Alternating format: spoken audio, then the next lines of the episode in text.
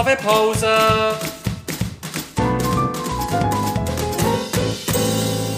Das ist der Podcast Kaffeepause vom Bernischen Historischen Museum.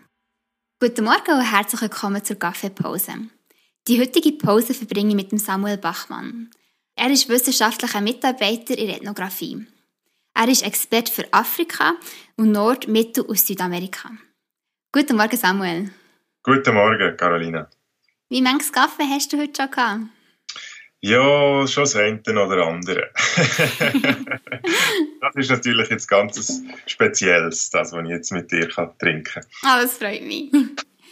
Die vergangenen Wochen und schon bald Monate sind ja unsere Medien echt voll mit Bildern von Menschen, die Mundschutzmasken anhatten. Und das ist ein Bild, das wir vielleicht eher aus dem asiatischen Raum kennen, aber plötzlich auch in den Berner Strassen antreffen. Und eine Maske tragen ist aber nicht in allen Kulturen fremd und steht da überhaupt nicht immer im Zeichen für eine Krankheit. Wir haben nämlich auch ganz viele verschiedene Masken bei unserer Sammlung, gell Samuel?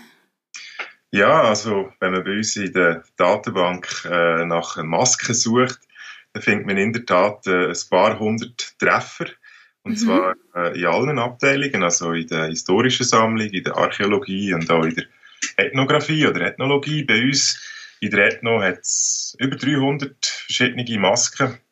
Äh, allerdings ist nur ein Bruchteil von denen äh, auch ausgestellt. Und es ist also äh, so, dass so Masken sind wirklich in kulturhistorischen Museen gehören die quasi zu der, zu der Standardausrüstung.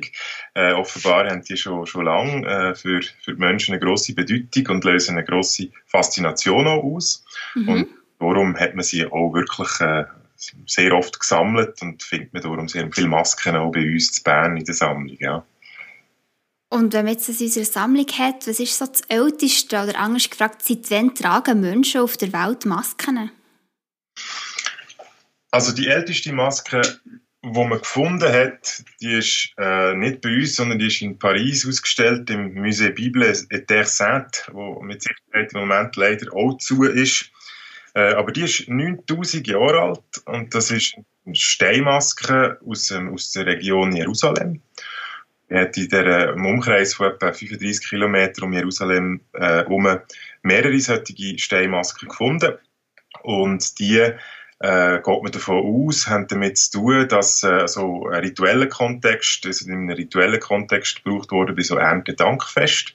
Das war nämlich etwa in die Zeit, wo die Menschen so von Jäger- und Sammlerwirtschaft äh, langsam zum Ackerbau äh, wechseln und, und äh, geht darum davon aus, dass die Masken mit dem im Zusammenhang stehen.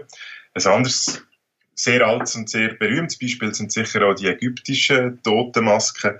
Das sind, ist auch ein sehr spannendes Beispiel von der Bedeutung her, hat auch mit der Mumifizierung zu tun und äh, vereinfacht gesagt ist es so gewesen, äh, bei den alten Ägyptern, dass man davon ausgegangen ist, dass im Jenseits äh, das Leben weitergeht, allerdings beim Tod Seelen aus dem Körper entweicht. Und man hat eben die Menschen mumifiziert, damit Seelen im Jenseits äh, den Körper wiederfindet, also dass der, der, äh, der Leichnam möglichst gut erhalten bleibt, für das die Seele den, den, Körper, den richtigen Körper wiederfindet und in diesem Zusammenhang äh, entstehen auch die, die Totenmasken von den Ägyptern. Ähm, genau. Ja, und da haben wir auch zwei, drei Exemplare bei unserer Sammlung. Wir haben eine ausgestellt äh, bei uns in der, in der Altägypten-Ausstellung, richtig, ja. Eine haben wir. Mhm. mhm.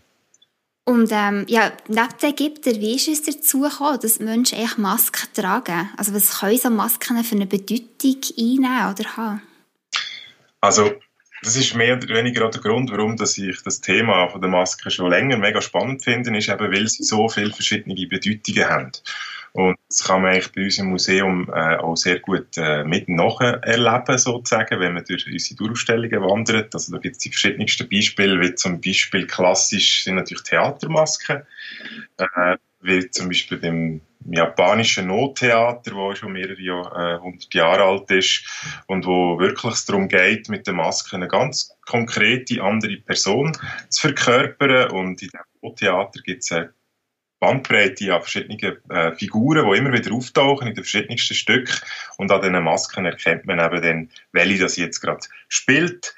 Äh, häufig sind auch äh, eben rituelle und, und zeremonielle Kontexte, wie ich vorhin auch schon erwähnt habe, äh, bei diesen alten Steinmasken. Da geht es dann häufig um Verkörperung von Geistern, von, von Gottheiten, von, von Ahnen beispielsweise, die bei gewissen Zeremonien müssen, müssen anwesend sein Und eine andere Bedeutung, die jetzt vielleicht nicht so offensichtlich ist, aber doch auch äh, kann erwähnt werden, ist auch so eine, eine finanzielle Bedeutung. Also äh, Bedeutung auf dem Kunstmarkt äh, sind nach wie vor Masken sehr beliebte Kunstwerke, insbesondere solche, die bei uns jetzt in der ethnografischen Sammlung wären und zum Teil zu fünf-, sechsstelligen äh, Zahlen dort versteigert werden. Also gibt es ganz viele verschiedene äh, Bedeutungen, die man jetzt Masken kann zuschreiben kann. Ja. Also unabhängig jetzt mal vom Wert, welches ist deine Lieblingsmaske bei uns bei der Ausstellung? Also wenn ich eine müsste auswählen dann wäre es wahrscheinlich eine Schildpattmaske aus mhm. Tahiti aus dem 18. Jahrhundert. Die ist aus der äh, John Weber Sammlung. Der John Weber ist ein äh, der Illustrator vom Cook auf seiner dritten Entdeckungsreise und hat Berner Wurzeln gehabt, darum sind die Objekte bei uns. Und die Schildpattmaske, die verdeckt das ganze Gesicht, respektive hat sie auch keine Augenöffnungen. Vor dem Gesicht ist dann so ein Schildpattschleier äh, und sieht überhaupt nicht aus wie eine Maske. Und die ist offenbar bei Beerdigungen und Trauerfeiern hat die so eine sogenannte eine auserwählte Person, wo der Haupttrauernde war, äh, dreht und quasi die Prozessionen angeführt und es ist darum gegangen, äh, dass man eben seine, seine Emotionen, die Trauer nicht sieht, also dass man die Warum genau, dass sie das gemacht haben, wissen wir nicht. Äh, aber es ist doch eine spannende Bedeutung auch äh, von, von Masken, von Schutzmasken sozusagen. Mhm, genau. Also man kann eigentlich sich wie dahinter verstecken oder mit einer Maske spielen. Weiss man da etwas, was so eine Maske für einen Einfluss auf die Psychologie kann haben von den Menschen? Ja, also ich denke, alle, die schon mal irgendwie an der Fasnacht oder so eine Maske getragen haben, haben das schon erlebt. So das Spiel mit den Masken ist ja spannend. Mhm. Äh, also ganz gut beschrieben, denkt mir, hat das der Arthur Schnitzler in der Traumnovelle, äh, wo ich auch sehr kann empfehlen kann zum Lesen jetzt in dieser Zeit, wo man muss daheim bleiben. Es gibt auch einen Film, für die, die so gerne lesen, von Stanley Kubrick aus dem Jahr 1999, Eyes Wide Shut.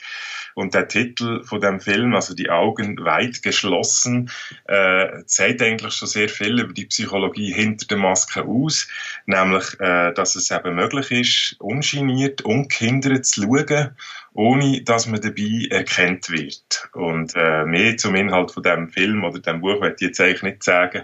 Da äh, äh, kann ich es nur empfehlen, das selber mal anzuschauen. Es ist also wirklich empfehlenswert. Also es befriedigt so die Lust zum Schauen und gleichzeitig bietet sie eben Schutz, nicht erkannt zu werden dabei.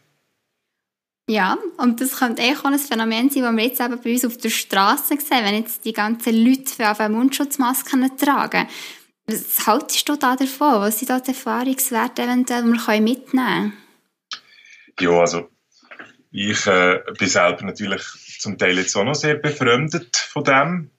Äh, es ist natürlich, es macht einem so ein bisschen Angst, wenn plötzlich alle Masken tragen. Es ist auch in unserer Gesellschaft nicht sehr verbreitet. Allerdings hat es in der Geschichte ja verschiedenste Epidemien gegeben, wo auch schon Schutzmasken äh, gedreht worden sind. Also da gibt es beispielsweise äh, die, die Pestmasken, äh, äh, wo also die Pestärzte gedreht haben. Äh, man hat sie ja auch unter anderem Dr. Schnabel oder äh, Schnabeldoktor genannt, weil eben die Masken, die haben so einen ganz langen Schnabel gehabt und in diesem Schnabel hat äh, Kräuter und Öl und verschiedene Essenzen gehabt und von dem von dem Gemisch oder von diesen Essenzen eben hat man sich versprochen, dass man sich eben nicht ansteckt. Also Schutzmasken in dem Sinn sind eigentlich nicht ein neues Phänomen. Äh, trotzdem lösen sie natürlich im Moment ein bisschen Unbehagen aus bei allen, wo, wo äh, wenn man plötzlich äh, so viele Leute auf der Straße sieht. Mhm. Ja. Sie verweisen entsprechend auch natürlich auf die Epidemie, die im Moment äh, grassiert und äh, ja, machen darum sicher ein bisschen Unbehagen. Ja, dann freuen wir uns doch umso mehr auf die nächste Fasnacht, wo hoffentlich alles durch ist und wir mit Freude wieder Masken tragen können. Richtig. Dann, merci vielmals, Samuel. Und wir hören uns jetzt zur nächsten Kaffeepause am nächsten Donnerstag. Und wie immer findet ihr mehr Informationen über die Folge auf unserer Webseite unter www.bhm.ch podcast. Bis dann, adeinander.